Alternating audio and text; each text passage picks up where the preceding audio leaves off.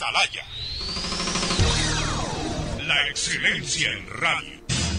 Cada día más líderes.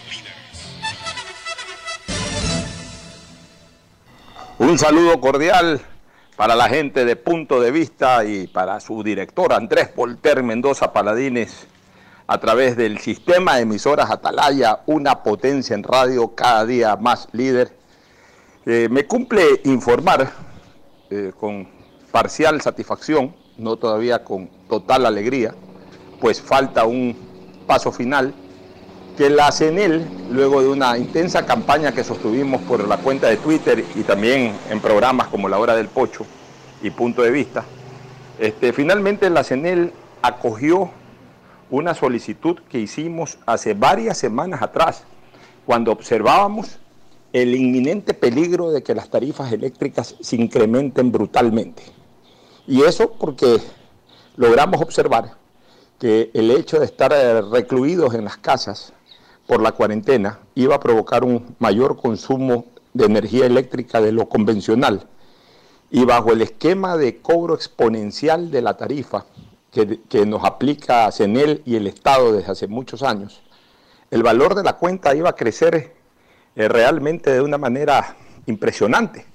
Y por eso advertimos en su momento y por eso solicitamos al presidente de la República, al vicepresidente de la República, e hicimos una campaña también pública y abierta de que se establezca por lo menos una tarifa temporal de cuarentena en donde se aplique tarifas de, de característica lineal y no su cobro de característica exponencial, para más o menos sostener el valor que habitualmente pagábamos y que si por mayor consumo iba a crecer, que ese crecimiento sea mucho más justo y no un verdadero garrotazo al bolsillo como temíamos que se iba a producir y como lamentablemente se ha producido, pues son miles ahora, son miles ahora las denuncias de un incremento, vuelvo a repetir y vuelvo a usar la palabra brutal de la planilla eléctrica.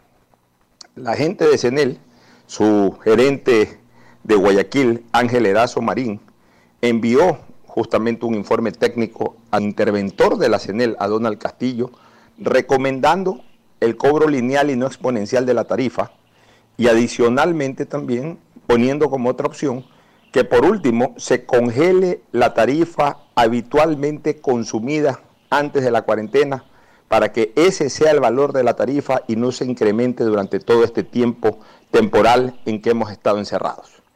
Donald Castillo, el interventor, que también es un hombre experto en manejo de temas eléctricos, ha elevado un documento al Arconel eh, acogiendo la recomendación que nació de nosotros y que obviamente pues ya de manera técnica y oficial la planteó la CENEL.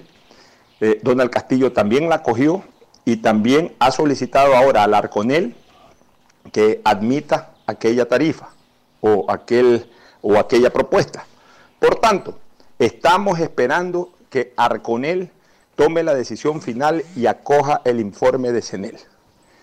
Esperemos que se despojen allá en Arconel de todo sentimiento centralista, regionalista, recaudador y en aras de la justicia y de la solidaridad con el bolsillo de los guayaquileños, costeños y ecuatorianos en general, nos apliquen la tarifa justa que ya no lo está pidiendo solo la sociedad civil, que ya no lo estamos pidiendo solamente nosotros, que ya oficialmente lo ha pedido la propia CENEL. Si Arconel no lo hace, quiere decir de que hizo prevalecer ese sentimiento regionalista, centralista y recaudador. Esperemos que no sea así, porque de lo contrario, entonces tendremos que denunciarlo públicamente.